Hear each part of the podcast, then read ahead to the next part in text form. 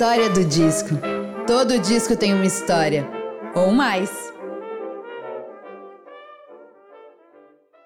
Olá, eu sou Bruna Paulin e esse é o podcast A História do Disco. Todo disco tem uma história, ou mais. E por aqui você vai poder conferir tanto histórias e curiosidades sobre a produção de álbuns de diversos estilos e momentos da história da música, como também como esses discos fazem parte das nossas vidas. Nessa segunda temporada, receberemos convidados muito especiais que dividem as suas histórias e os seus discos favoritos. Você sabia que a partir de R$ reais por mês você pode fazer parte do nosso clube que mantém o programa semanal e gratuito para todas as pessoas?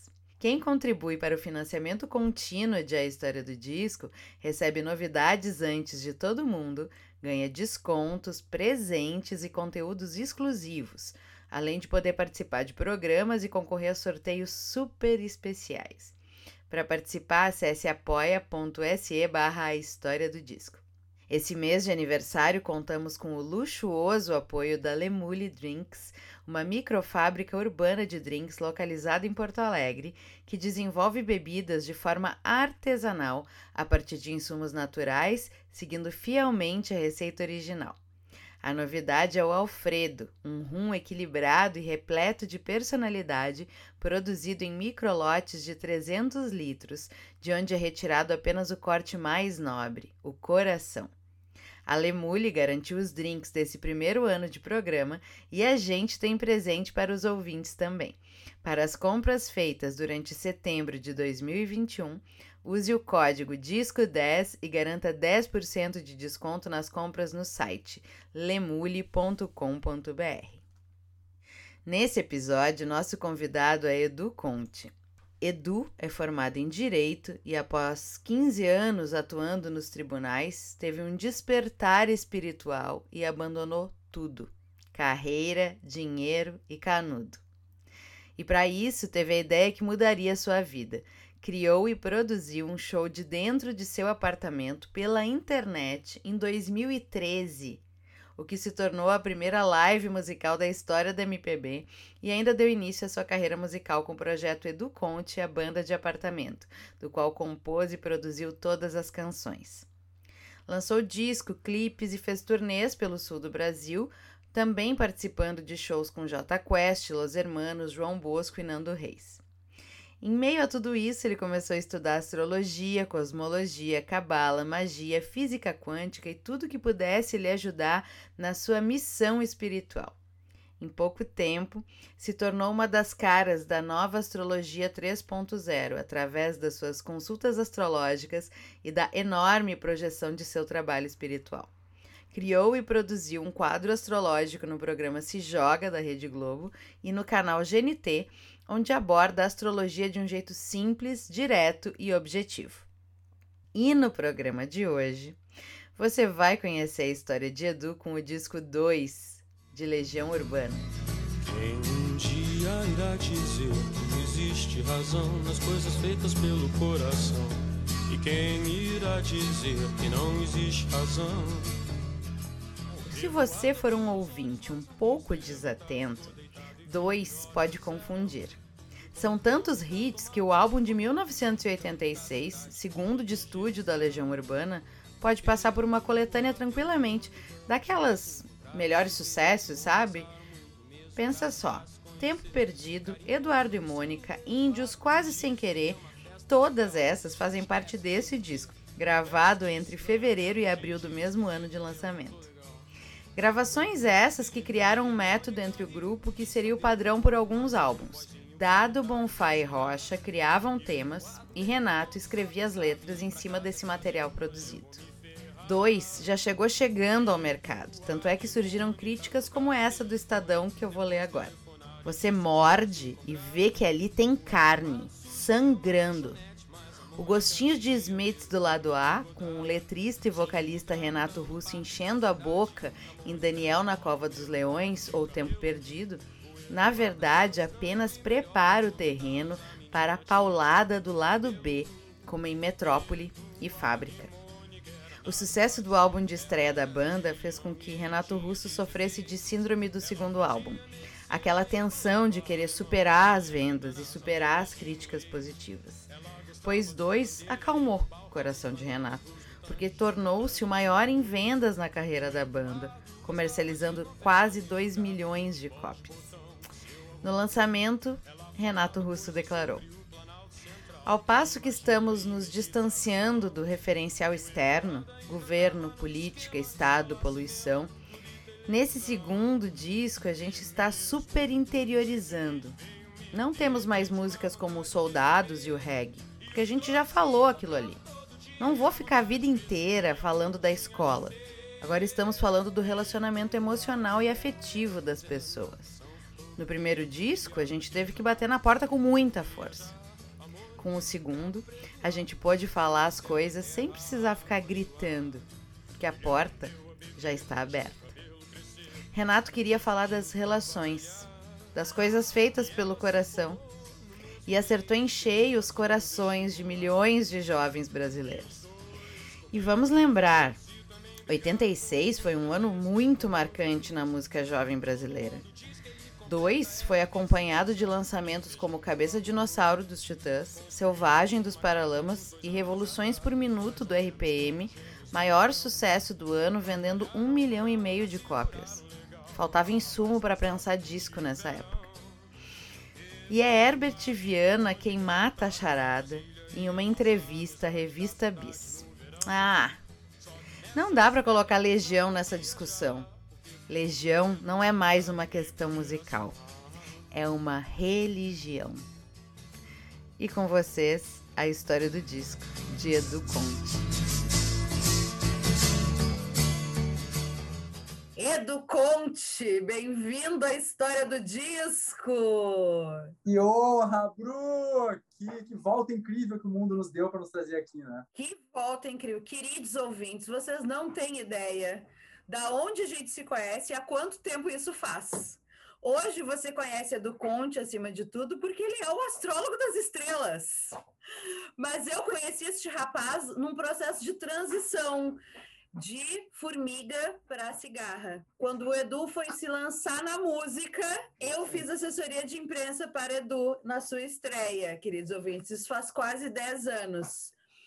Estamos aqui oito anos depois, ainda bem, em lugares completamente diferentes. Que coisa boa. Incrível. Muito obrigado pelo convite, Bru. De novo, cara, é lindo realmente uh, conversar contigo agora, porque tu realmente presenciou e foi muito importante para mim. Tu sabe disso. Além de a gente ter, ter sido muito eficiente no que tu fez, como minha, a minha assessora de imprensa, a gente criou um vínculo foda e, e é louco isso dizer isso agora, né? Mas quem sabe eu fiz a primeira live da história da música popular brasileira. Exatamente! O que, todo, o que eu chamei de show de apartamento, fiz um show dentro da minha casa, não tinha ainda Instagram, o YouTube não fazia nada, não existia nada ao vivo naquela época, não tinha não. nada. E aí eu consegui uma sala da XP Investimentos emprestado, que eles davam cursos para ensinar os caras a ficar ricos, eu peguei tudo ali, coloquei dentro do meu apartamento. Tu entrava num site que eu podia anunciar no Facebook, e aí, e tu lembra disso? Óbvio. Eu fui o assunto, eu fui o assunto do momento num janeiro quente, 2014, 2013, não, 2013. Não tinha o que falar naquela época e eu virei contra a capa de tudo, eu fui parar em todos. Eu me lembro tu me ligando dizendo assim: "Edu, tu tá escalado para fazer o um cafezinho, não sei o quê, tu tá com capa, não sei o quê". Tu começou a ficar assustado com o tamanho, aí nós pensávamos assim: "Tomara que Eu criei um ouvintes, eu criei um monstro".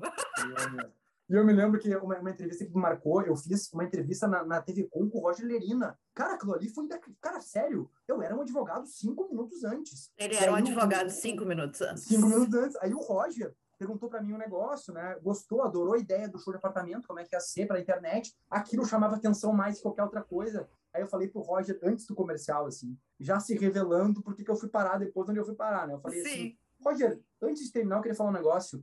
Queria dizer que eu montei todo esse circo para que eu visse o que o palhaço tem a dizer. Cara, daí acabou, o Roger dizia assim, cara, tu vai longe? Eu achei que era um advogado que vinha tocar aqui. Tu é foda, tu é Raul, ele me falou. E olha como é louco. Eu achava que eu ia ser o Nando Reis naquela época e eu acabei virando muito mais Raul, né? Muito mais muito mais, muito mais Raul e Paulo Coelho do que Nando Reis. Do que Nando Reis, cara. Então é uma honra para mim tu a gente depois desse todo esse tempo eu tô lançando um segundo disco, com uma banda incrível aqui, ou seja, é legal também para quem tá ouvindo descobrir que às vezes o louco dá certo, né, cara? Que a cigarra não passa fome, entendeu? Que, que ser formiga não é, não é a única solução que existe, né? É que dá para ser uma cigarra uh, que trabalha como formiga também, né? Tipo, claro, dá, dá, dá para juntar as duas coisas. Exatamente. E o mais, eu acho que o mais legal é que nós dois passamos por transformações muito intensas nesses uhum. oito anos Uhum. Podemos ainda né, compartilhar e celebrar. Isso é o mais legal, assim. Tu saiu do armário artisticamente também. Eu, eu saí do armário. Tu tava super, cara. Não, meu negócio agora é produzir. Eu dizia, pô, tu é atriz, cara, faz alguma coisa. E é engraçado, o teu espetáculo, né? O nome do espetáculo tem também a ver. Eu era a formiga que virou cigarra tu era cobra mudando de, de pele, entendeu? Olha como a gente eh, deixou claro isso para todo mundo, né, cara? Sim, ainda bem, ainda bem. E agora Edu é meu astrólogo, né, gente? Não fiz minha revolução solar esse ano ainda, mas ele é meu astrólogo, é com ele que eu consulto. Inclusive, nós temos que fazer um mapa astral da história do disco. Gostei, isso é legal, isso é interessante. E agora, é uma história louca também para quem está curioso, porque o que aconteceu? Eu, logo que eu comecei a. Eu, eu fiz um show de apartamento pela internet e aquilo me abriu muitas portas. Muitas, muitas. Foi absurdo.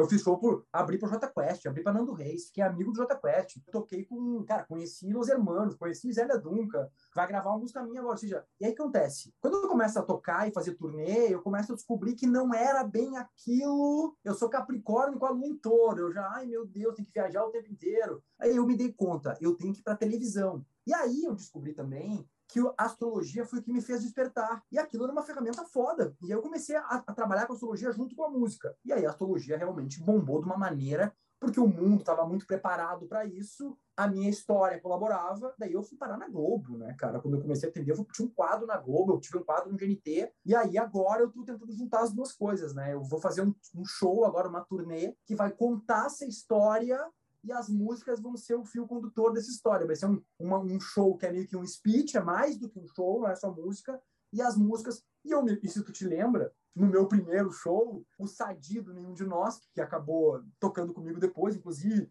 terminou o show e me chamou no camarim. Ô, cara, tu não pode falar 40 minutos do show, cara, não existe isso. não dá, velho, tem que falar menos e tocar mais. E aí, hoje em dia, eu me dou conta que, cara, eu quero contar essa história, como é que a astrologia mudou tudo e como a música, que foi a minha paixão, que foi que me motivou tudo, me fez. Tem uma história que eu adoro também, da história de largar tudo, da música. Quando eu contei para a família que eu ia largar tudo, eu tinha 35 anos, eu era um assessor, um desembargador, todo sério, ia ser juiz, fui criado para isso. Aí eu conto a família toda, meu Deus do céu, ele tá louco. Ele enlouqueceu, o Edu, o Edu pirou, o Edu vai ter que ser internado. Daí depois, com uma reflexão, a minha mãe falou para mim uma frase que me marcou, que foi, é, meu filho, se tu nunca tivesse pego um violão na mão, nunca tivesse feito uma música, não soubesse tocar piano, não tivesse 70 músicas praticamente que tu toca desde que tu é criança, eu acho que podiam chamar que tu é louco, assim, mas agora pensando bem, né? Então, é tipo assim, Sabe aquele, sabe aquele cara que é gay, deu pinta desde pequeno, e aí a mãe fica chocada aos 35 é, anos. Quando tipo, ele conta, não, né, meu anjo? Era, era óbvio. Eu toco violão desde os 12 anos e eu componho obsessivamente. Não é assim de vez em quando, eu componho Agora. Sim, tem canções, mais, né? tem canções daquela primeira leva que eram da adolescência, não tem? Tem, né? Completamente. Barcos, que virou um clipe. Barcos, exatamente. Eu fiz com 17 anos, 18 anos, e é legal, olha que interessante. E eu começo a fazer um link, né, com o assunto de hoje, né? Que a Bru me convidou para falar de um disco que foi o disco que me marcou, e é. Eu, escolhi o Legião 2 e Barcos tem uma coisa de Eduardo e Mônica, assim, ó. Muito. Você tá aproveita e vai dizer, meu Deus, porque eu queria ser o Renato. Uma das frases que eu falei para ti que tu adorava, que era assim, tu me preparando, olha só, Edu, vão te perguntar isso, vão te perguntar aquilo, aí eu, tá. Aí eu criei umas respostas. Aí me perguntaram assim, Edu, como é que é a tua música? Eu falei, eu sou filho de Renato e de Cazuza, neto de Tom e de Vinícius, sobrinho de Chico e de João Bosco, no qual João Bosco dividi camarim logo depois no, andar da minha carreira. Um dos meus ídolos. Então, assim, eu sou filho do Renato. É real isso. Eu queria fazer música que nem o Renato. Eu, eu era, era o tipo de poesia que eu acho que busco e até pareço, até lembro em alguns aspectos, né? Porque ele, o Renato era mais louco que eu, né? Para quem me conhece, sabe que eu sou capricorniano, certinho, minhas letras são super do dia a dia. E o Renato tinha aquelas loucuras do estátuas e cofres e paredes pintadas, ninguém sabe. Ele conseguia ser mais loucão que eu. Mas era um grande ídolo. Ele e o Cazuza foram uma, os grandes ícones. Eu, sou, eu nasci no final dos anos, uhum. perto dos anos 80, 78. Os meus grandes ícones, meus grandes heróis foram Renato e Cazuza. Gente, assim, ó, se deixar, nós vamos fazer um programa de oito horas, porque tem assunto até no mais poder. Mas isso que tu falou de ter sido a primeira live, eu não tinha me dado conta. E, assim, foi esse menino, ele é um criador de tendências, gente. Foi louco. Mas eu vou ser sincero, cara. Agora eu vou contar uma. uma... É uma coisa que eu já contei outras vezes, já contei em entrevistas. Aí o mundo não percebeu que fui eu que, que lancei essa tendência. Eu não fui ainda declarando. Foi batizado. Isso. Não fui batizado ainda, mas quem inventou isso, na verdade, foi um outro herói meu, chamado Humberto Gessinger. Sabe por quê? Ele tinha um canal no YouTube, ele sentava com o violão e falava assim, ó, vou tocar toda a Revolta dos Dandes 2 agora no violão. E ele tocava tudo em casa com violãozinho. E eu pensei o seguinte, vou me lançar. Eu não quero fazer show na Cidade Baixa e ficar pedindo pra galera ir, porque eu tô me lançando. Não, não. Eu vou fazer de um jeito que qualquer um possa ver em casa e eu não tenho que ficar, sabe, circulando. Porque eu tocava na sala de casa. É, porque é o auge da pessoa com lua e touro, né, gente? Porque a pessoa é, quer ficar cara... na sua casinha, no seu confortinho. Exatamente, o mundo. Confortinho do celular. Não, e tu lembra que tinha galera na Europa que assistiu, gente na Austrália que mandou mensagem, ou seja, era uma coisa. E assim, e eu percebi que era uma tendência. Quando eu vi o cara tocando em casa, eu falei, meu Deus, isso aqui tem um alcance absurdo. Só que ninguém tinha botado uma banda dentro de casa, né? A Bruna sabe. Tinha uma mini bateria, tinha um trompetista. Tinha, tinha tudo, gente. Sala.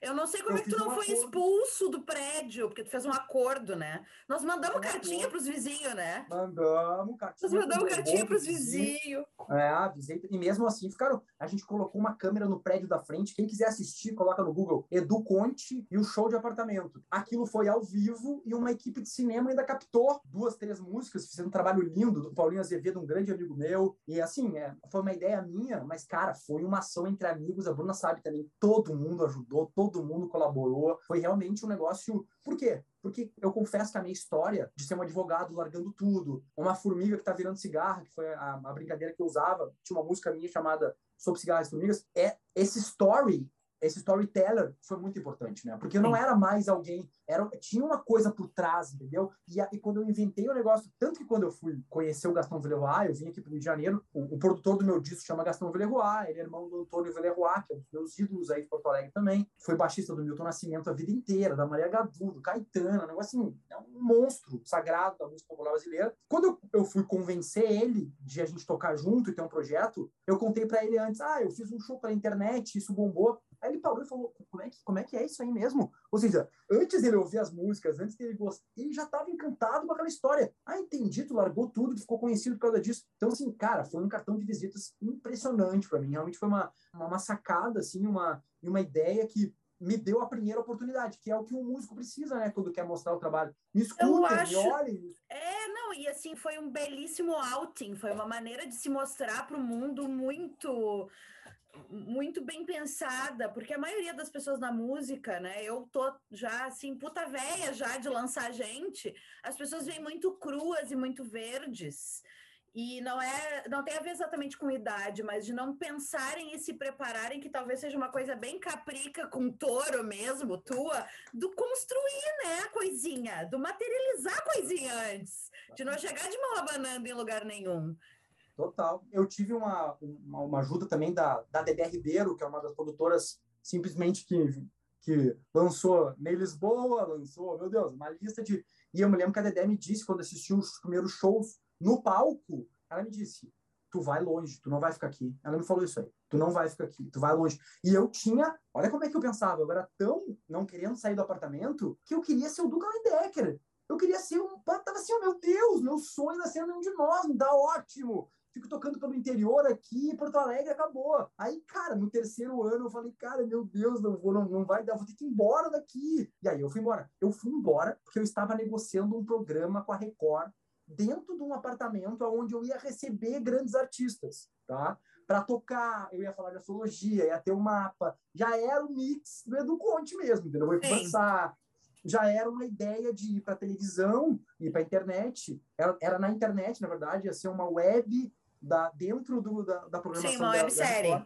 E aí não fechou. No último momento, era a época que deu, deu impeachment da Dilma, uma instabilidade, eles não sabiam onde é eles iam botar o dinheiro. Aí eu estava em São Paulo, fudido, sem grana, não, não bombou. Lá em São Paulo eu não consegui tocar onde eu queria tocar, me sentindo chitãozinho chororó, sabe? O, o a história dos, dos, dos, dos, caras que vêm lá do negócio para São Paulo se podem, sabe? Não conseguem tocar. Aí eu tive o outro grande insight da minha vida. Eu vou pegar minhas coisas e eu vou embora para o Rio de Janeiro. Quando eu chegar no Rio, eu vou acontecer. Eu senti que eu tinha que vir para cá.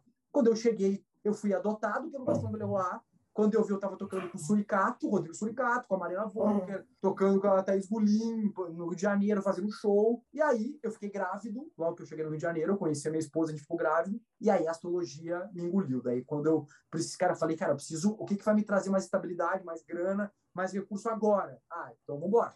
E aí, eu bombei como astrólogo. O que hoje, agora, que eu estou lançando um disco novo, é maravilhoso o caminho que eu fiz, entendeu? Porque me possibilitou. Eu, eu jamais ia ter o olhar de todo mundo como eu tenho. Se eu fosse músico, eu ia ter o olhar de quem gosta da minha música. A astrologia e a bruxaria, essa história minha, me fez, cara, eu, eu cruzo. Sim, cruzo atravessa social, tudo. Entendeu? Então, Uma coisa uh... muito legal, porque também, Edu, eu acho que se tu tivesse só insistido na música naquele momento, Uh, hoje as pessoas estão mais preparadas para entender que a gente pode ser muitas coisas. Total. As pessoas se obrigaram, principalmente por conta da pandemia, a serem outras Total. coisas, mais do que elas eram antes. Então, o, o, que que eu sentia uh, muita dificuldade? Eu acho que a gente compartilhou isso em algum momento. As pessoas não conseguiam te tirar das caixinhas. Se tu uhum. é uma coisa, se tu é advogado, tu só pode ser advogado. Se tu é jornalista, tu só pode ser jornalista. E é de veículo. Assessoria de imprensa é um troço que não faz muito sentido. Tem que explicar para a assessor o que, que, tu faz. Mas se tu trabalha na produção, tu só pode ser da produção. Tu não pode estar no palco e atrás do palco. Então, assim, Perfeito. este novo momento em que a gente vive nos desobriga a ser uma coisa só. Ainda bem. Que chatice não, pega, ser uma coisa só. E tu pega os gênios, o Da Vinci... Ele fazia um milhão de coisas, é. Eu sempre uso esse exemplo. Mota, o Nelson Mota, que é um herói para mim, o Nelson Mota é um Para nós, meu anjo, para nós. Um dos maiores escritores do Brasil, um puta produtor, canta, escreveu um monte de música, teve uma boate, lançou as frenéticas. É, é uma, eu, eu quero essa vida para mim, entendeu? Essa é, é muito mais legal do que ter bombado aos 18 anos e ter virado menudo, entendeu? Muito Sim. mais legal essa história louca minha. Eu acho que me justifica. E uma das coisas que eu botei na minha cabeça quando, quando, eu, quando eu larguei tudo, eu pensava, eu quero ser consequente. Não importa se eu vou ser famosão, se eu vou ser, eu quero ter consequência. Eu quero ter, um, eu quero ter alguma coisa para dizer, eu quero dizer alguma coisa importante. Entende? Eu, eu senti essa necessidade capricorniana também de dar um recado, de ser sério. Então, também nunca me importou assim, sabe? De, ah, então eu vou fazer uma música com a Anitta que eu vou bombar. Cara, nunca foi a minha pegada. Então, e o fato de eu ter ficado realmente conhecido como astrólogo me desobriga a fazer sucesso como músico. Ou seja, eu não preciso, eu não preciso fazer, eu preciso fazer a música que eu tô afim de fazer. Eu tô cagando se vão ouvir ou não, fazer importante, sabe? Não precisa mais, entendeu? Então, isso me ajuda muito também, muito, muito, muito. Ai, que coisa porque boa, o, gente. Porque o modelo mudou também, né? Por exemplo, na época da Legião, tu entrava por uma gravadora, a gravadora montava o mundo para ti. Hoje em dia é muito livre, todo mundo pode bombar só que não tem a estrutura mais que tinha antes. Tu pegava a gravadora, ela pagava o cara da rádio, o cara da rádio tocava obrigatoriamente tua música, tua música meio que dava uma, uma bombada. Esse tipo de coisa mudou. Ainda tem, tem. Ainda, a, a Som Livre, a Sony continua, a Som Livre continua. Eles colocam mídia no YouTube, né? Botam mídia na, na, no digital hoje em dia, que faz a roda girar também, mas mudou muito, né? Então, os músicos tiveram que aprender a gestionar suas próprias carreiras, entende? Sim. A gente tem que começar? É uma outra realidade, mas eu acho que ainda é muito mais interessante porque a gente tem música para todos os gostos. Tudo. tudo. Não, a gente pode achar de... a alma gêmea musical da gente, que a gente não tinha essa possibilidade antes, porque a gente tinha um grupo muito restrito, tocando em poucos espaços, massivamente, sem parar. A gente não conhecia o artista independente. O artista independente que a gente conhecia era da nossa bolha física. Exatamente. Hoje eu posso conhecer um artista independente da Tailândia. Pode. Não, e o algoritmo ainda é maravilhoso nesse aspecto. Sim. Porque tu, tu descobre um cara do nada a ver e o algoritmo te manda cinco parecidos. Daqui a pouco tu tá ouvindo uma cantora irlandesa que toca não sei o que, Incrível. Eu amo algoritmo. Falando em algoritmo, tu é uma pessoa que consome plataforma de streaming? Ah. Muito? Meu Deus. Muito? Eu sou Spotify. Eu não sei, para mim, o Spotify é a maior luz da história da humanidade. Todas as músicas do mundo ao alcance do meu dedo. Para quem nasceu em 78, que nem eu, e nós estamos falando de comprar um disco naquela época, Sim. quando lançou a Legião, eu tive que pegar o disco e fui lá comprar, e é o disco que eu tinha. Quando eu comecei a tocar violão, eu ia nas bancas e a gente comprava umas revistinhas com aquela cifra. Aquela cifra que aparecia naquele mês era o que eu ia tocar. Acabou! Sim, não, tinha escolha. É, eu tocava Chororó, tocava Leandro Leonardo, tocava a música da novela. Sim, ainda se pegou a fase mais punk, né? Agora o menino coloca cifra, Eagles, Hotel Califórnia, e tem uma explicação de um cara tocando na frente dele. E a mesma coisa, esse essa quantidade de informação musical que tem que é absurda. Eu consigo ouvir na ordem que eu quiser, os discos do, do João Bosco na ordem que eu quero, entendeu? É quase desesperador para mim, assim, é tão é. Incrível fica, é quase desesperador. Eu, eu não fico desesperada, sabe o que, que qual é a minha sensação? É que eu tenho consolo que todos os dias da minha vida eu posso descobrir uma música nova. Com certeza, entendi. Para mim é isso, eu, eu reverti assim a, a coisa do desespero do fear of missing out, do não vou dar conta, do Uhum. Se eu viver 90 anos, todos os dias da minha vida eu posso ouvir uma coisa nova.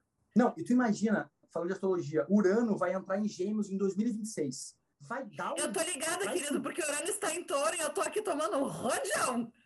Imagina. A inovação, né? A modernidade. Quando entrar em Gêmeos, a gente vai botar um óculos com um plug aqui e tu vai estar do lado do Eric Clapton ao vivo, vendo a mão dele fazer o solo na hora no ângulo que tu quiser. Se tu quiser fazer assim, tu faz a volta. Se tu quiser ficar sentado do lado do baterista para ver como é que ele faz o bumbo. Cara, vai ser assim. A gente está recém ainda brincando disso aí. Nós vamos chegar em limites inimagináveis. Eu estou falando em 26, 27, 28. Não estou falando em 215, né? Agora. Não, daqui a alguns anos. Daqui a 4, 5 anos, entende? É uma loucura.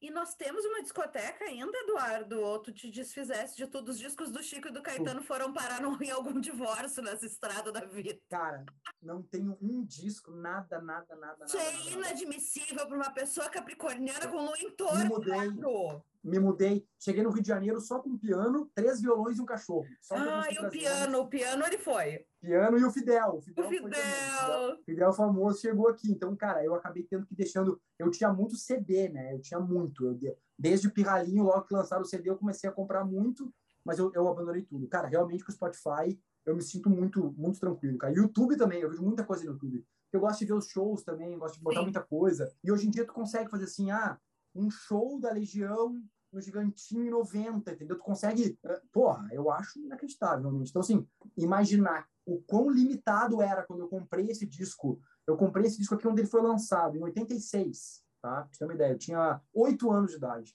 Eu fui numa loja, escolhi, ele era prateado. Ele era. Parecia aquelas canetinhas, assim, sabe, douradas, assim, só escrito dois. E eu me lembro de ter, cara, eu ouvi aquele disco muitas vezes, assim, era, era o que tinha ali, entende? Eu tive uma sorte, eu tive um vizinho que era meu grande amigo, Luiz Felipe Magalhães, e o irmão dele, Rodrigo, era oito anos mais velho que a gente, dez anos mais velho que a gente. E o cara ouvia Dylan, Raul, o cara tinha uma cabeça incrível, então tinha aquela discografia, assim, que uma criança geralmente não, não teria acesso, assim. Isso me ajudou, nos ajudou pra caramba também. Eu me lembro de, agradeço sempre a ele quando eu falo com ele, dizendo, cara, foi um portal para mim ouvir Legião, ouvir ouvir engenheiros, cara. A gente era louco por engenheiros. Eu podia ter escolhido o Revolta dos Dandes 2, que é aquele disco amarelo da, da do, do Humberto Gessler também. Cara, podia ter escolhido com, com Infinita Highway. Podia ter escolhido fácil esse aí também. Mas realmente, eu, o Renato, o tipo de jeito de falar das coisas, a forma de falar, essa coisa Dylan dele, né, cara? Tu vai ver esse próprio disco, o 2, era muito folk, era muito, tem quase sem querer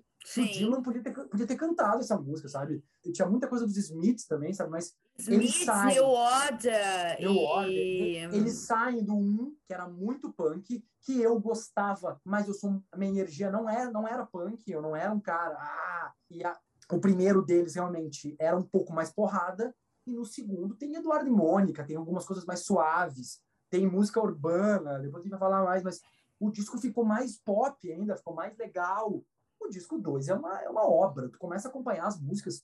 Não tem como lançar hoje em dia cinco, seis petardos, tipo Índios, Daniel na Cova dos Leões, Eduardo e Mônica, uh, Tempo Perdido, no mesmo disco. Não, alguém lança Índios e Tempo Perdido no mesmo disco, entendeu? Que porrada é essa, cara? Então, esse é, é um dos discos que eu posso falar que lembro de ter pego na mão, de, de sentir o cheiro. De... Eu tinha oito anos. Eduardo e Mônica, eu me chamo Eduardo. De alguma forma, aquilo parecia que estava contando uma história minha, sabe? Sim. Eu fui por causa dela. Eu... Mas aí tem quase sem querer, cara, que é uma das maiores obras de folk do rock brasileiro, disparado, uma letra maravilhosa, regravado por uma galera, sabe? Então, Índios, depois tu vai ouvir com calma uma coisa, letra incrível, mas Eduardo e Mônica realmente é uma música que me tocava com oito anos, era uma, eu achava aquilo, aquela história, como é que alguém consegue contar uma história desse jeito numa música? E fala de faz... signos!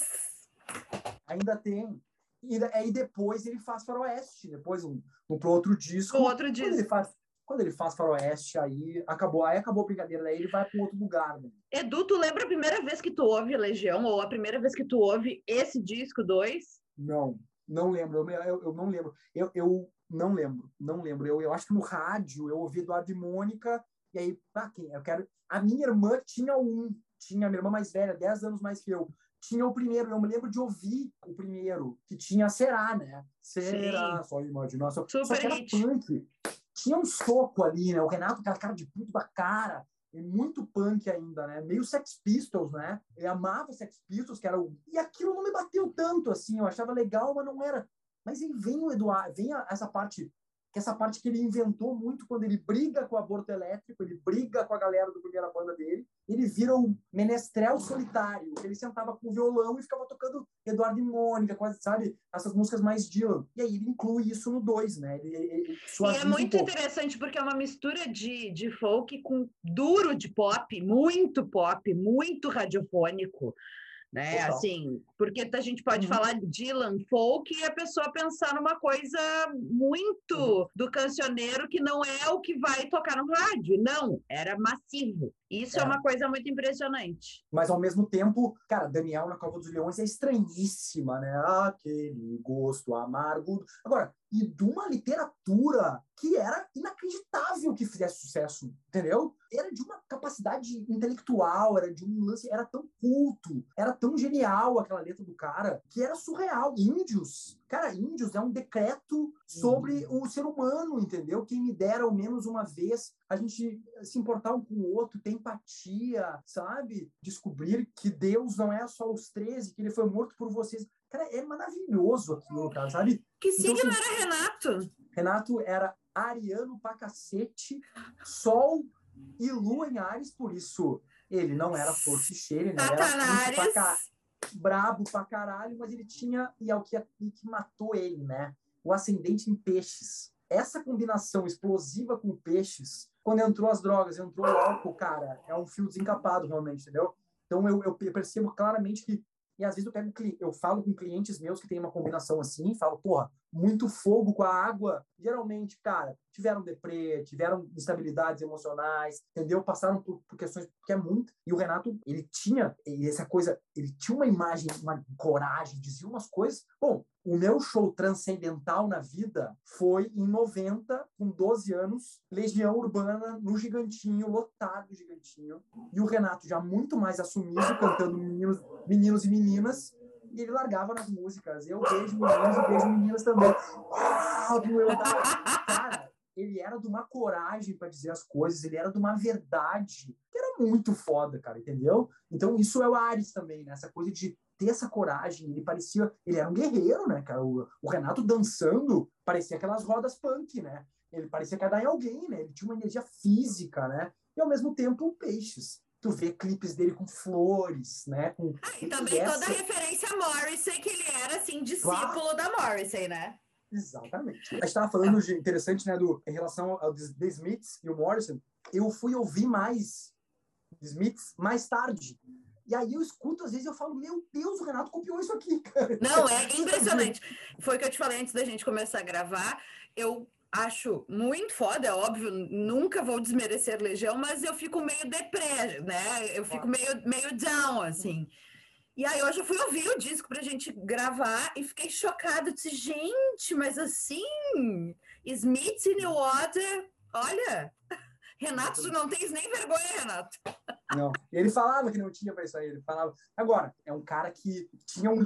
Ele chegava com tudo pronto, né? Tu vê a humildade do dado e do Marcelo de dizer, cara, o Renato chegou com o Eduardo e Mônica pronto e mandou tocar a bateria assim, que a guitarra tinha que ser assim, aí o Dado fez uma coisinha ali, sabe? Ele chegava com tudo pronto, ele tinha os nome, o nome do disco, ele já tinha a capa do disco, era um cara que, sabe, tem um episódio, né? Ele passou dois anos na cama por causa de um problema físico que ele teve na adolescência. E aí, cara, ele teve tempo de, em vez de ficar estudando pouco de matemática só o dia inteiro, ele ficou ouvindo música e lendo livro, né? Começou, leu toda a cultura beat, leu toda aquela galera atrás dele que vinha, e aí é um cara que condensou isso num nível muito alto, né? Um cara que tinha um nível de escolaridade muito impressionante, sabia inglês muito novinho, então escutava e lia referências inglesas, americanas desde muito cedo. Numa época que não tinha internet, Bru, é. esse cara é inacreditável para que um pirralho em Porto Alegre pudesse beber um pouco desse lugar. E aí tu escuta Eduardo e Mônica, cara, a quantidade de referências. Ela fazia medicina, ele gost... ela gostava do Bandeira aí, do Barhaus, Van Gogh, dos Mutantes, de Gaetano, de Valor. Entendeu? Aí depois eu ia lá procurar, né? Algum lugar que, que tá falando, sabe? Que nem Luiz Fernando Veríssimo, que eu, foi o cara que me alfabetizou. Ele citava o de Allen, eu anotava. O de Allen. Aí eu descobri quem era o de... Não tinha internet, cara. Era o que a gente... Eram esses caras que faziam isso pela gente. Sim, nossa educação, ela era completamente diferente, a nossa educação musical e artística.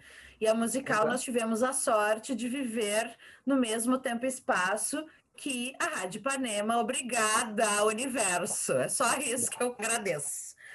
Porque... Pra te ver como eu sou velho, como ser mais velho é foda, eu me lembro que eu ouvi a primeira vez, e eu quero deixar bem claro no teu programa, a coisa que eu mais escuto hoje em dia se chama, vocês, vocês vão, podem rir um pouco da minha cara, e vão pensar, o cara sai do Rio Grande do Sul, mas o Rio Grande do Sul não sai do cara. A coisa que eu mais escuto a coisa que eu mais escuto é em Lisboa. É o cara que eu mais escuto disparado, e meio é um, é um dos ícones para mim. E eu me lembro quando saiu o romance, todas as pessoas que eu conheço dariam para.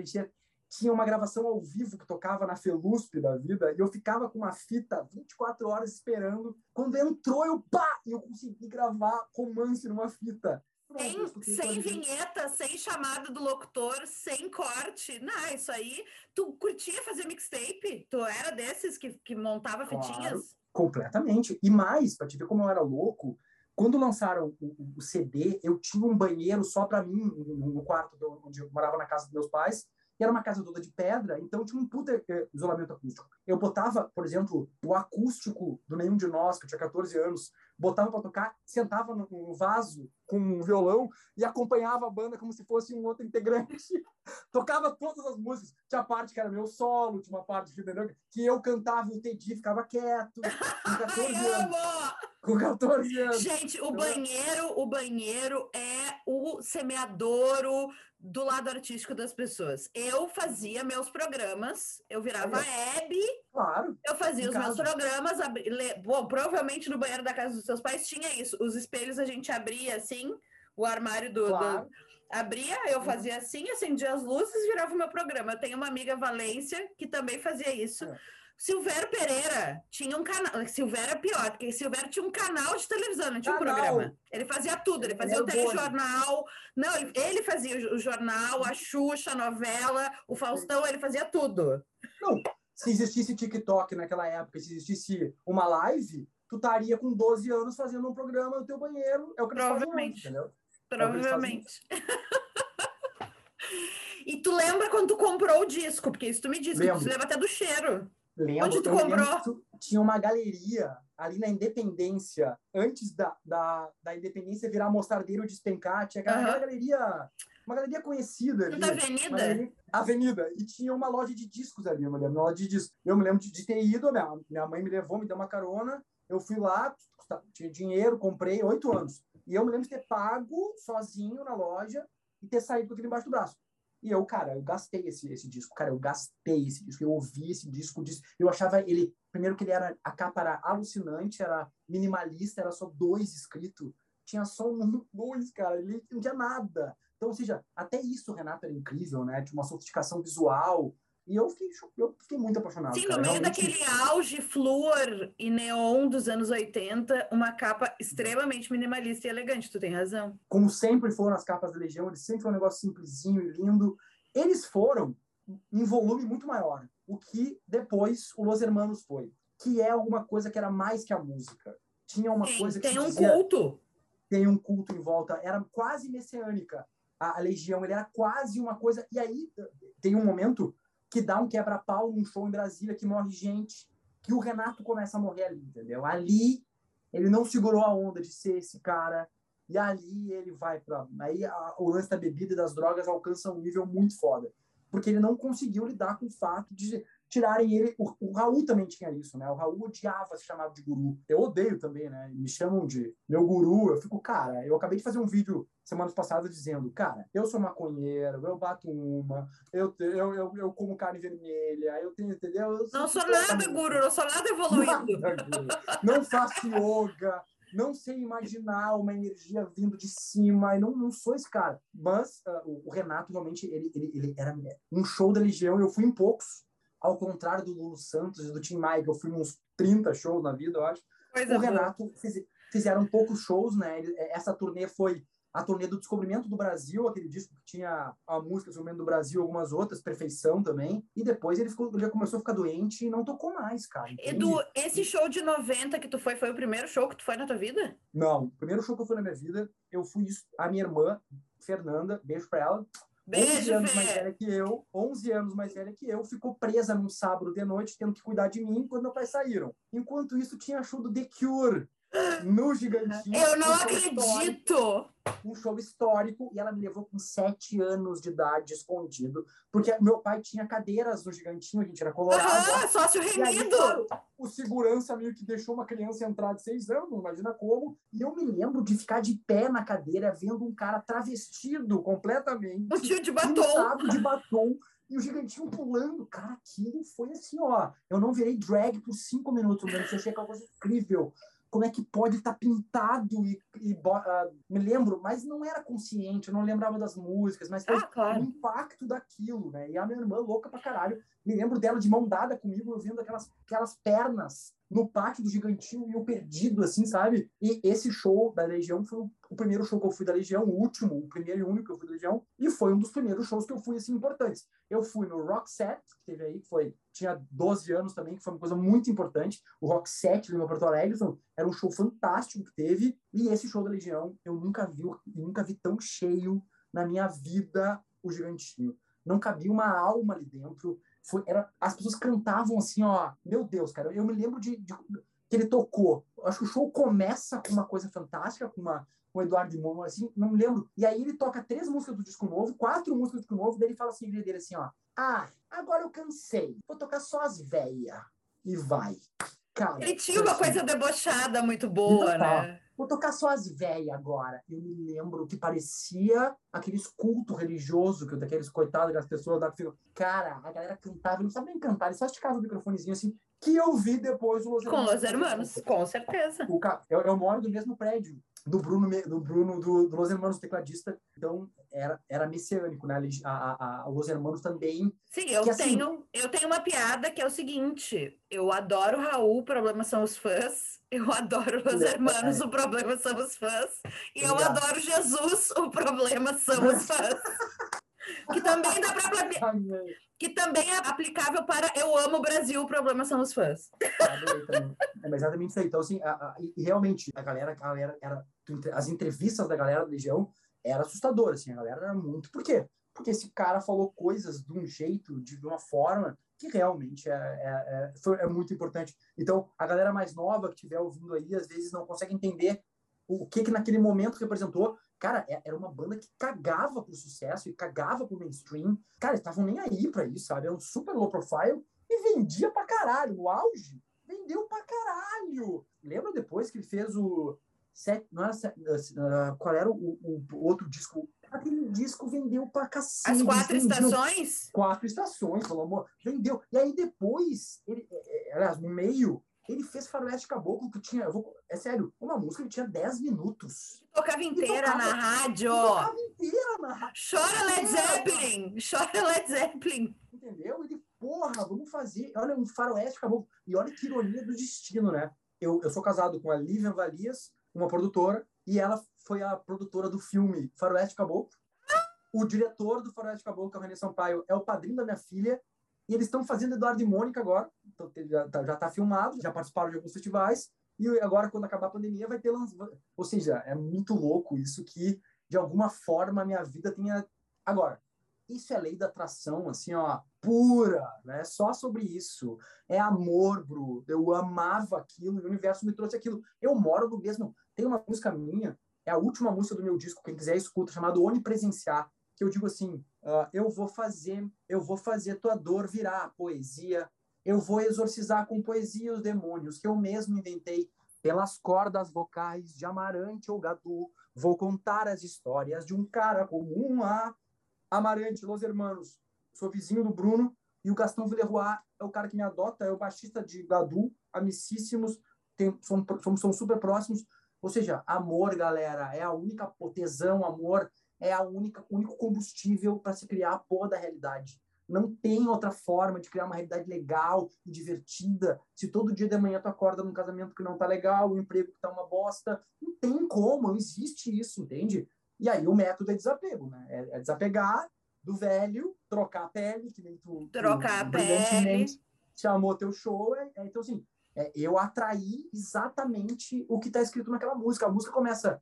Se você não quiser mesmo me ouvir, vai ter que dar um jeito ou sumir, pois eu vou onipresenciar-me. Entendeu? E, e, entende? Acontece. Eu realmente sou conhecido hoje em dia muito mais que Bruna, eu achava que eu ia Eu sei, meu bem. Não, a tua maior ambição era tocar no Planeta Atlântico, Eduardo Conde. É, Vou revelar aqui para os ouvintes. É isso aí, era, era. Olha que louco, isso, é legal também falar isso do Sul, né? Que, cara, eu ofereci um projeto para a RBS junto com o Carpinejar de música e astrologia, que a gente ia falar sobre isso. Eles negaram e disseram: tragam vocês os anunciantes, então. Ou seja, eu fui parar na Globo depois e passei caminhando na frente da RBS várias vezes, várias vezes. Ou seja, às vezes, cara, a gente está destinado para uma coisa muito maior e fica lutando por uma coisa pequenininha, entendeu? Eu acho que tem duas coisas. Tem isso do da gente fazer o enforcado do tarô, né? Da gente olhar pro, pro uhum. lugar errado. Quando, que nem uhum. cachorro, a gente aponta e o cachorro não olha para onde a gente aponta, ele olha para nossa mão. E a outra coisa é a resistência à mudança. É assim, eu odeio a, a minha realidade, eu odeio a situação em que eu estou, mas é um ruim que eu tenho intimidade. Uhum. E as pessoas se apegam demais nisso. Tu sabe disso muito bem. Uhum. Eu resisti muito a isso, eu demorei muito tempo para soltar a mão de uhum. tudo que me prendia e não me arrependo, não fico pensando, ah, eu poderia ter feito antes, porque acho que a gente tem hora, uh, tu sabe disso, 35 anos tu levou. 35 anos, galera. Uma, assim... Eu levei 32, quase 33. Seis meses depois, eu tava tocando o J Quest e saindo com eles e vou gravar, queriam gravar uma música minha e seis meses antes eu tava fazendo um agravo de instrumento no Tribunal de Justiça e, e, o, e o não gostou, tem que corrigir, não tá legal, faz de novo, melhor assim. Ou seja, ou seja cinco minutos antes da vida, fiz assim, sabe? Agora, eu queria muito, tu sabe? É, Sim, seis meses, seis meses depois de eu trocar de pele, eu tava cantando para duas mil pessoas no Festival da Canção Francesa. É sobre isso. É sobre, é sobre isso. isso. Eu tô ligado, eu me lembro, eu me lembro quando é, tava escrevendo nesse festival. Me lembro. Isso é uma loucura. Então, queridos hum. ouvintes, você que está nos escutando e que precisa dar uma virada de chave na sua vida, de, não interessa a idade. Esses dias eu falei uma coisa muito legal, porque eu me lembrei, uma pessoa me disse assim, eu tô, eu tô ficando muito velho, e tipo, oi, tipo, a pessoa não tem 40 anos. Eu tô ficando muito velho, e eu disse, cara, olha só, a minha avó tinha 64 anos quando meu avô morreu, a minha avó se formou em Belas Artes, porque naquele tempo não era nem artes visuais, e foi professora a vida inteira, casou, teve filhos, construiu uma família, cuidou da família, cuidou da neta, e aí o meu avô faleceu. E com 64 anos ela começou uma carreira como artista visual. Caralho. Ela morreu com 91 e ela não parou de pintar um dia da vida dela. Ela ficou quase 30 anos uhum. alimentando uma nova carreira. Então não existe isso de eu tô muito velho, não, não dá mais tempo. Gente, se ela tivesse pensado isso com 64, ela, ela viveu quase 30 mais. Eu, eu prefiro ver um show do Clapton aos 70 do que aos 19, entendeu? Sim. Aquela história dele, toda a história do. Tu assistiu Paul McCartney com 80 anos, é incrível, ouviu com um cara mais velho que passou por tudo. Porra, muito mais. Eu falo isso pra caralho. Cara, eu imagina o astrólogo que eu vou ser, o pensador que eu vou ser aos 60, entendeu? Essa barba mais... vai estar tá nos joelhos. Vai, vai. Agora tá menor, viu? Eu me cara, na, na pandemia, que eu tive, não pude fazer a barba com barbeiro. Sim. Cara, eu vejo os vídeos e falo, cara, como é que deixaram? Eu pareço um Brembaba, eu pareço um Oxo. É porque eu não tô mais atendendo este cliente. Tu me, tu me contrata que em dois segundos tá passando uma navasta, barba. É verdade, é verdade. Edu, faixas preferidas do 2. Ah. Tu é daquela pessoa que canta do início ao fim ah. esse disco, mas tem as preferidas ou não? Tu não, não consegue elencar? Tem, tem. Não, tem. Eduardo e Mônica é a, é a, é a, é a música que, que me fez bater nisso aqui. E os dois comemoraram juntos e também brigaram juntos muitas vezes depois. E todo mundo diz que ele completa ela e vice-versa, e nem feijão com arroz. Aí, já na época, já estava rolando muito quase sem querer, né? Que, cara, é uma também uma música de uma, de uma letra, de uma filosofia, sabe? Já não me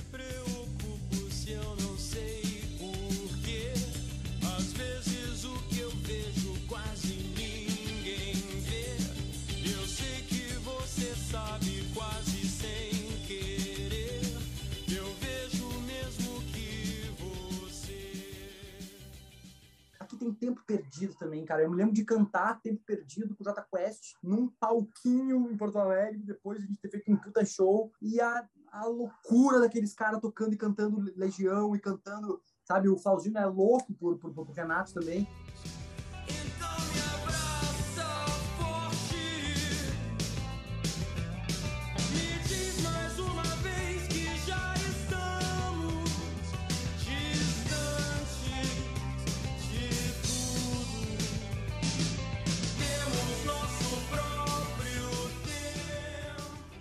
Essa música é muito foda. Escutem Tempo Perdido hoje em dia, cara. Escutem não, e aquela coisa assim, ó, tu pode não, não ouvir há 30 anos, vai dar o play e tu vai cantar. Eu fiquei chocada é que eu sei todas as letras, eu nunca mais vou escutar disco da minha vida. Perfeito. E aí tem Índios também, que é um, cara, uma obra, uma obra fantástica.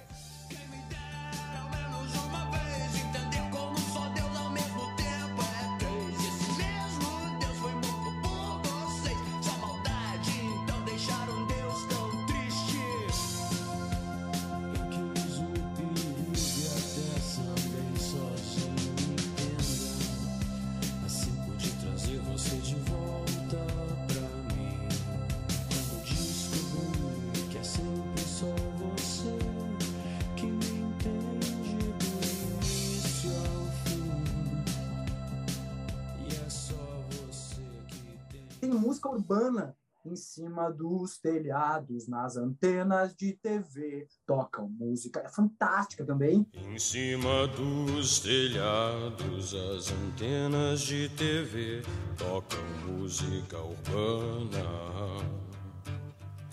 Nas ruas, os mendigos com esparadrapos podres cantam música urbana. Motocicletas querendo atenção. E aí tem uns lado B também, que eu amo, que é Daniel na Copa dos Leões, né? Que é uma letra de. Cara, o refrão dessa música é quase Pink Floyd, assim, ela vai para um outro lugar. E ela abre é um o lado... disco, né? Ela abre o disco. Olha que coragem! Tu, tu abriu um disco com Daniel na Cova dos Leões, uma alegoria bíblica sobre, entendeu? Sobre passar pelo fogo, atravessar o fogo também, cara.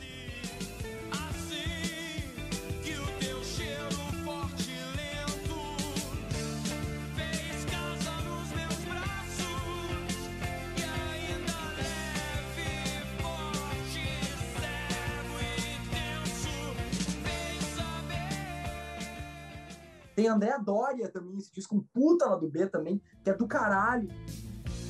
Diamantes de pedaços de vidro, mas percebo agora que o teu sorriso bem diferente, quase parecendo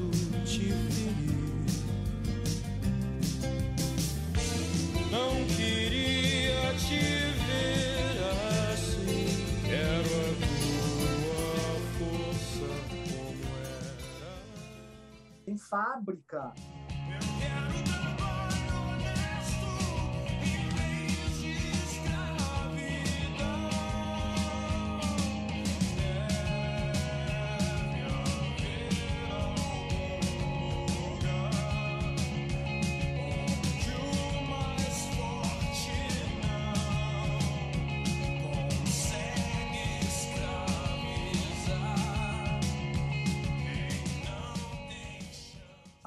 Ele tava afiando a caneta, né? Porque daí depois. E 86 Ele é um ano. É, e 86 é um ano que, olha, Rock, Hoje- Rock in Rio. Rock in Rio, que teve também, eu acho, 85. 85 Rock in 85. Rio. foi Hollywood Rock 86 é que foi, então, foi. Mas é, é, assim, tudo ainda era rescaldo, e, né? E assim, reverberando do Rock in Rio.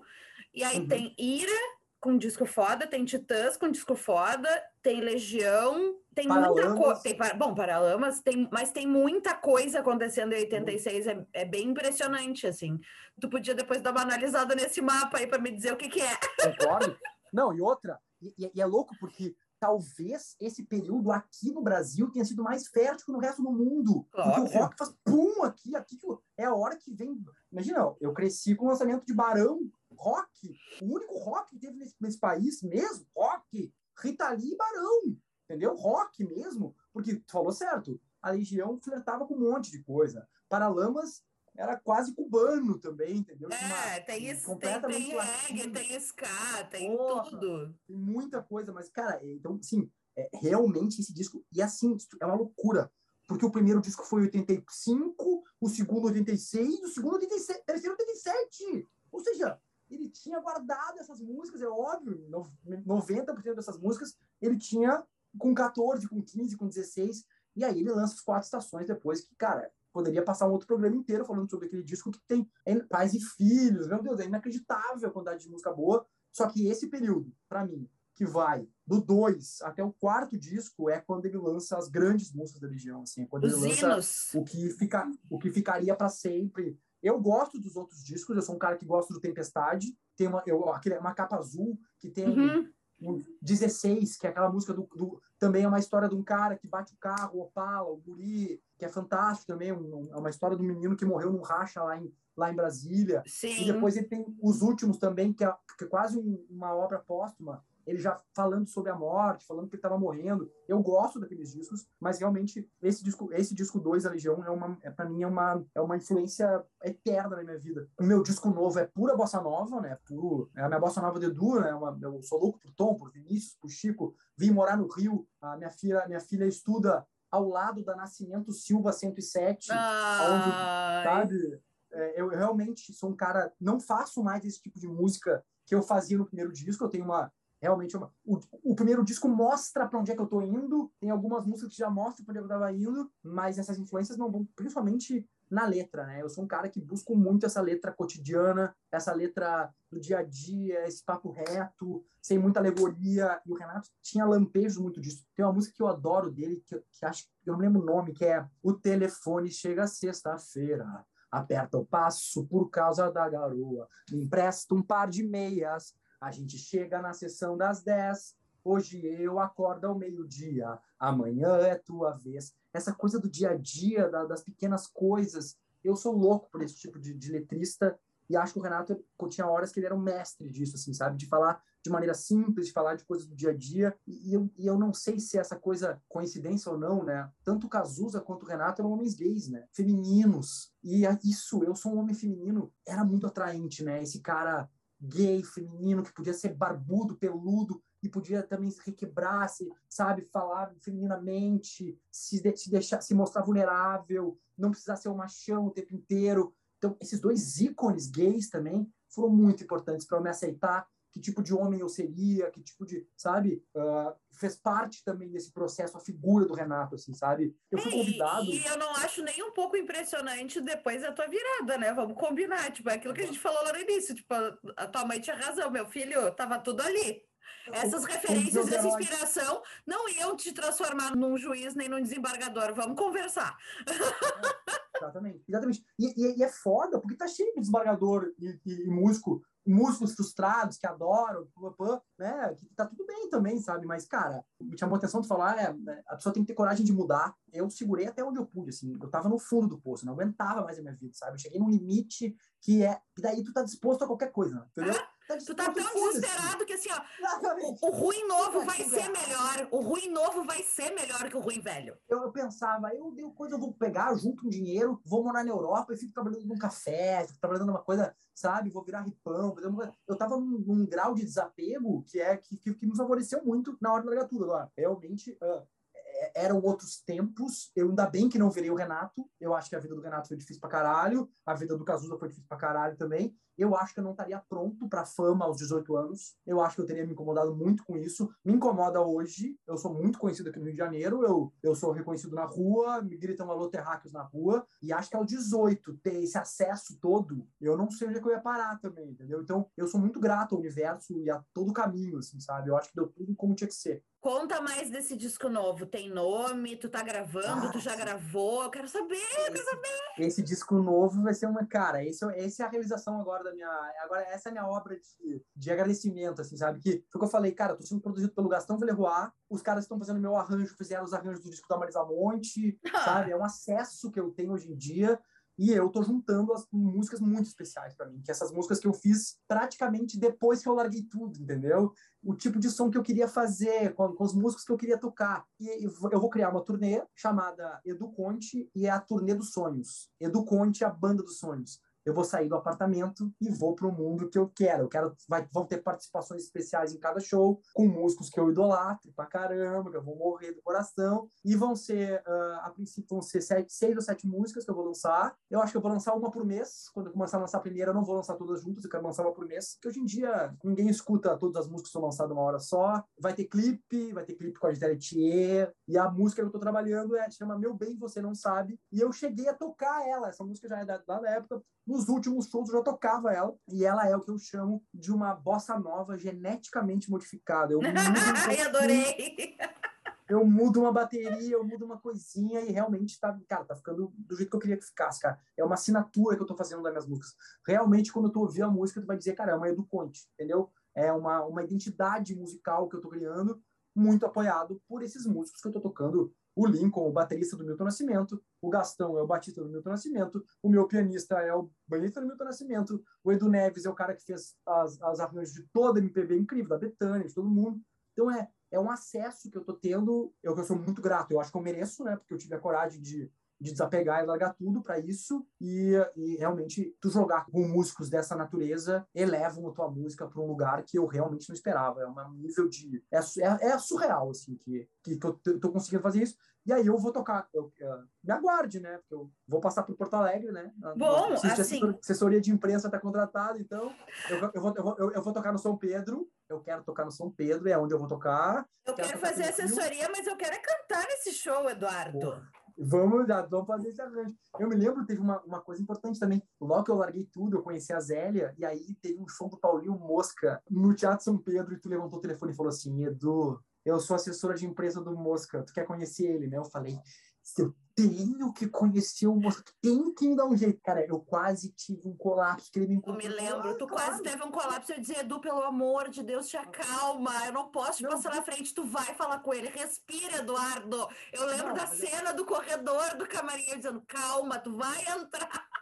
Não, eu me lembro que eu entrei antes de todo mundo, obviamente, e aí ele me encontrou e falou assim, cara, falou assim, tu que é o Edu, a Zélia me falou de ti. E eu, puta que pariu. Tipo assim, quando que eu ia conseguir? Um cara, é um cara que também é um, um dos heróis para mim, né, cara? É um outro cara também que eu, me inspira muito o músico também. É um cara que, que, eu aprecio pra cacete o que ele faz. É um grande músico pra mim. Ele e Zélia, né? A Zélia também é uma. E a, a, Zélia vai cantar o disco novo. A Zélia Duncan já tá confirmada. Mariana Volker, que para mim é a, a voz mais importante da, da jovem que existe que é uma cantora carioca que participou do The Voice uhum. e fez com os Gilsons agora devagarinho, uma uhum. compositora, pianista foda, não é só uma voz foda. Além dela ser uma grande cantora, ela é uma pianista incrível e ela tem uma mão, ela escreve pra cacete. Então, assim, são as duas já confirmadas no novo disco que vai chamar Edu Conte e a Banda dos Sonhos. Adorei eu vou, eu quero agora, agora eu vou me divertir só, agora eu quero só me divertir. E isso é para 2022.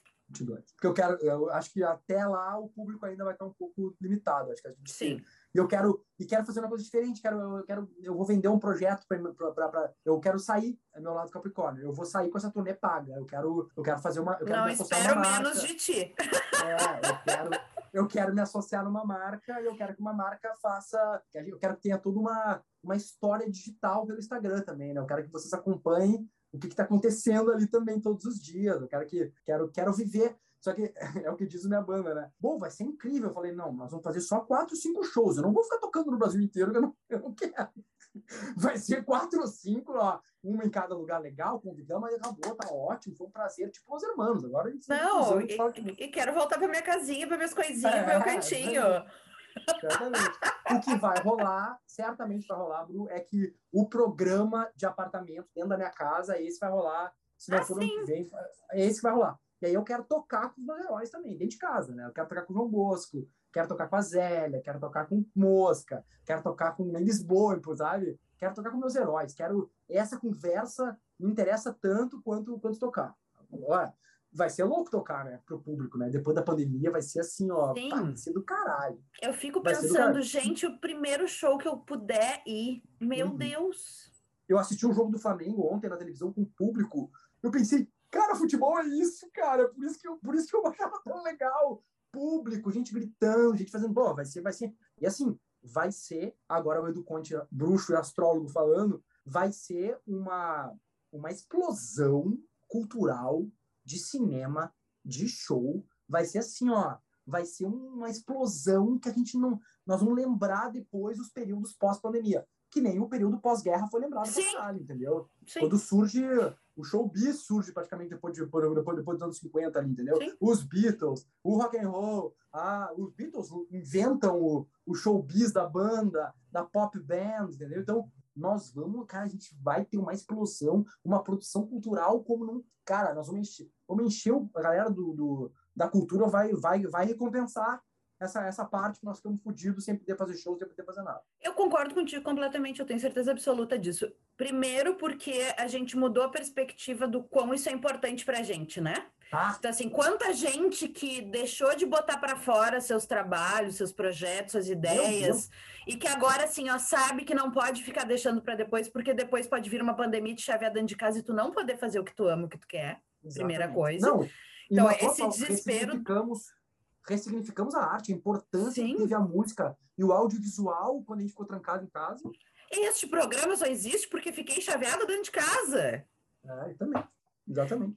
E assim, ah, não foi só a história do disco, mas este movimento todo que aconteceu para mim de me colocar num outro lugar que não era mais o lugar só do bastidor ou do palco artisticamente, e esse meio do caminho só surgiu porque eu me agarrei nesta possibilidade aqui, Uhum. Uhum. né? E olha, e tu, é, e tu é ótima nisso, né? Com licença, Entendeu? gente. Não, sério, tu é ótimo nisso. Eu sou, já te dei entrevista para Deus e o mundo. É uma, é, tu super, tu- a ideia é boa, tu é uma ótima entrevistadora, tu me deixa falar. Cara, tá, tá super no teu caminho também, não é uma, não é uma coisa só, Bruninha, isso é fato. É, não, Não é uma somos nunca só. uma coisa só, mas eu acho que a coisa, esse- esse, esse momento que nos, nos tirou do, do conforto Uhum. ou do desconforto que já nos era íntimo, nos fez colocar em outra, em outra perspectiva. Então, assim, é a coisa de eu não vou esperar ter, de, por exemplo, eu muitas vezes diz isso para mim, eu não tenho dinheiro para colocar uma produção de pé, então como é que eu vou fazer Uhum. um espetáculo, né? Quantas vezes eu me disse isso? A gente não vai mais esperar vir o dinheiro. Não. A gente não vai mais esperar passar no edital, a gente vai fazer com o que tiver. E vai botar na, pra rua. A gente vai ir pra rua mais também. Eu acho que tem isso, Uhum. assim, né? Para desespero dos caprica e dos, e dos taurinos que gostam do seu cantinho, É isso. É a coisa assim, eu quero ir pra rua, eu quero estar com as pessoas, eu quero aglomerar, eu quero eu quero o perrengue, eu quero o perrengue da produção, eu quero Uhum. É. ter que montar palco, Exatamente. eu quero ter que exatamente. paletear caixa, eu quero, eu quero, eu quero, vem, vem, todas as treta. Porque a gente tá com um desespero de saudade, assim, né? Exatamente. Querendo ou não, esse boom que a gente compara, por exemplo, com o boom do pós-guerra, também foi porque eles também ficaram isolados, chaveados, presos e sem poder viver. Não, Saudades mais, do que não a- vivemos. Com a morte pairando sobre as E a cabeças. morte com a pairando. gente, que a gente só vê notícia disso cada vez. Todo mundo viveu com medo um tempo. E, e- e é engraçado, porque essa, essa é uma força que pode ajudar mesmo a galera a produzir, a fazer coisas. Imagina que não vai ter de disco lançado agora. Imagina quanta. Todo mundo tem um disco pronto, todo mundo tem música pronta, todo mundo tem alguma coisa, um livro, ou, um, ou uh... e outra, quantos filmes não se fez? Quantas vai, peças de teatro, porque teatro, teatro é gente. Mas esse buraco, esse buraco não vai ser ocupado pelo cinema. Porque não vai ter filme novo agora. Vai ter filme não. novo quando a galera voltar a produzir de novo. Daqui a um ano. Existe um ano de lacuna de produção cultural no Brasil. E nós vamos ter, nós vamos ter que recuperar. Eu não vou recuperar muito assim, porque eu vou ter só cinco shows, mas. e vocês lambam os beijos. É, exatamente. Eu até posso fazer umas duas noites na sequência, assim, até top daí, para não perder a viagem. mas eu não vou. É óbvio, mas... tu não vai fazer toda essa movida para vir para Porto Alegre trazer esse Mondaria de fazer uma noite. Não, não vou. Não, e outra coisa, uh, tu viu o perrengue, é, para quem não sabe, eu fiz os shows dentro de casa e aí eu produzi sozinho as minhas turnês e eu encostava um caminhão de mudança na minha sala de casa e eu baixava a sala de casa com piano, sofás e quadros e eu montava nos espetáculos que eu fazia, cara. Eu produzi sozinho, não tinha alguém produzindo Não tinha produção, exatamente. Era eu que fazia, eu que coordenava o caminhão de manhã e eu que tocava no, no, no show e eu que terminava o show, recolhi e levar em casa. Pô, mas nova pele, né, querido? A pessoa faz tudo, tudo. Exatamente. Que chega uma é hora é que eu tenho que desligar, que eu digo, eu preciso desligar a chave da produção, eu preciso Exatamente. mudar essa chave agora. Porque senão eu me desconcentro, eu, eu entro hum. em cena assim, hum. pouco aquecida, desconcentrada, Perfeito. porque eu tô ainda pensando que, ai, será que eu deixei o convite do fulano na bilheteria? Perfeito. Mas é que assim, e também isso é ser artista, né? Se tu pegar a história dos artistas, todos passaram por isso. Não, gente, Todo assim, mundo... o circo é isso, né? É, é, Monta, desmonta e carrega. É, o teatro também. Quem, já, quem, já, quem é artista de verdade já teve que levar cenário nas costas, cara. Todo mundo.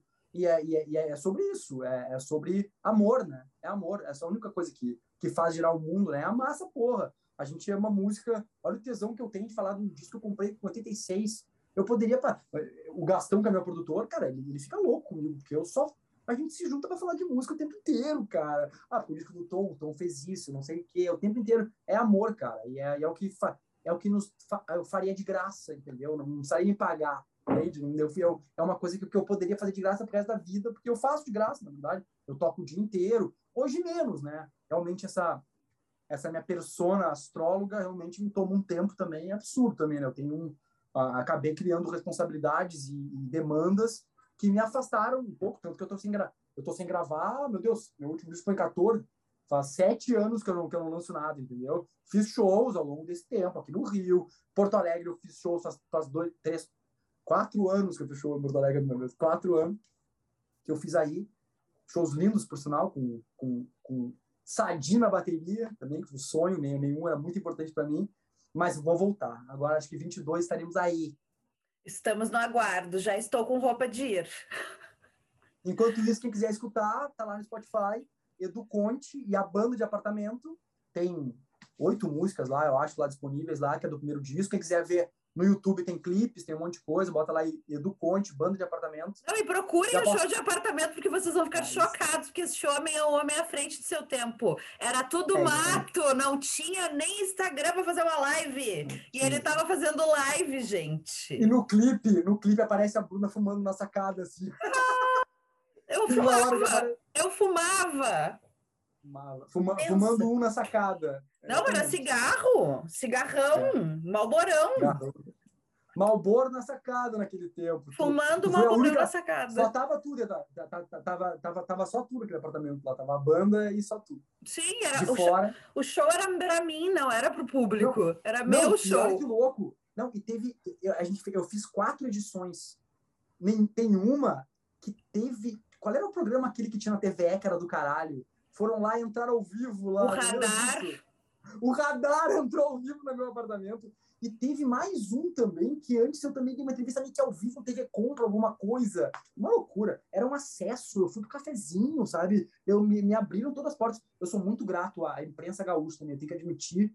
Eu tinha uma ótima assessora de imprensa, muito bem relacionada, mas, cara, são pessoas que acabaram tendo vínculo comigo até hoje, entendeu? Gente que eu, que, que eu fui no primeiro programa, fui na, sabe? Então, cara, foi, eu, eu fui muito abraçado no Sul, assim, muito. Sou muito, sou muito, tanto que, que sinto saudade de Porto Alegre, assim, cara. É, uma, é, uma, é um lugar que, que, que eu, é, eu amo o Rio de Janeiro, mas eu sinto muito saudade de Porto Alegre, assim. Os meus gostos, eu escuto sala de redação, eu, eu escuto em Lisboa, eu sei que eu Não, assim, é, é, é, a contradição em pessoa, né? A pessoa que diz que foi, que foi inspirada pela, pela, pela Renata e pela Cazuza ouvindo sala de redação.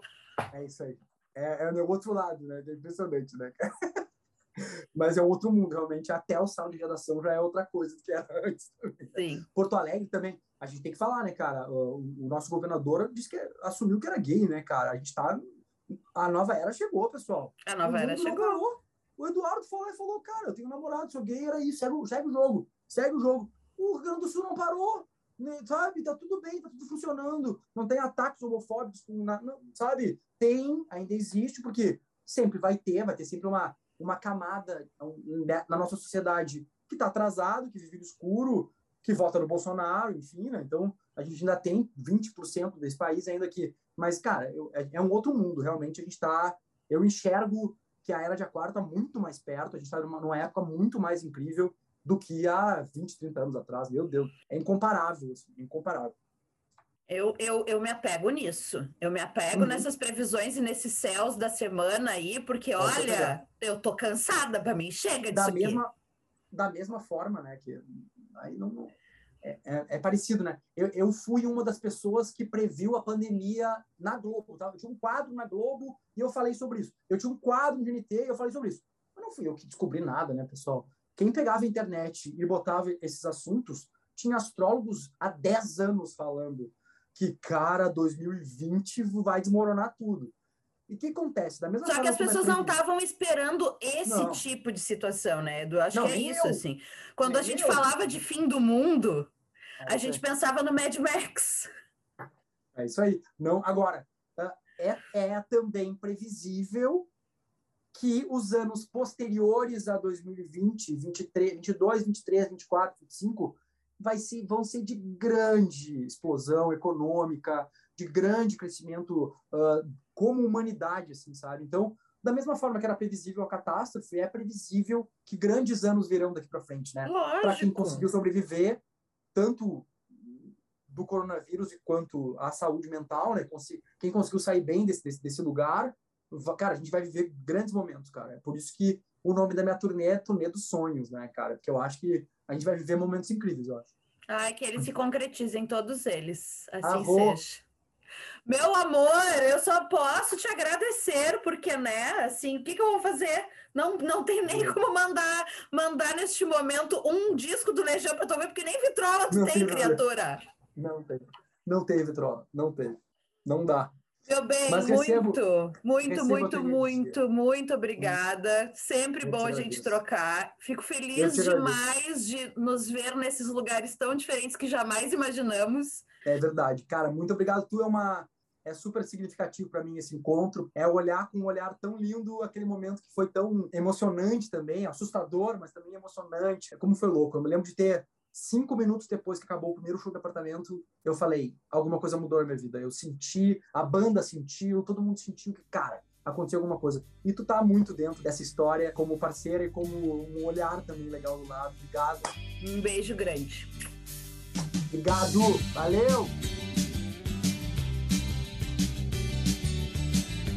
E esse foi o 35º episódio da segunda temporada de A História do Disco, com parceria da editora Belas Letras, Lemule Drinks e Cubo Play, que tem roteiro, entrevista e produção e locução minhas, Bruna Paulin. Edição de Nicole Demeneg, a Nico. Arte de Librai e vinheta de Augusto Stern e Fernando Efron. Para saber mais sobre o projeto, acesse o nosso perfil no Instagram, A História do Disco. E não esqueça de seguir o programa na sua plataforma de streaming favorita e conferir a nossa campanha de financiamento em apoia.se barra História do Disco. E até semana que vem.